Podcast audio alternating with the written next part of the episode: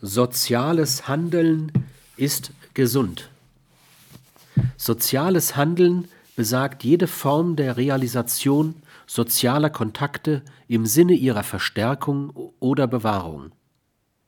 Soziales Handeln kann also durchaus spontan sein und so die Grenzen der im Prozess der Sozialisation gelernten Muster sprengen. Spontane Realisation von Gesellschaftlichkeit scheint sogar für psychische und soziale Gesundheit zwingend notwendig zu sein.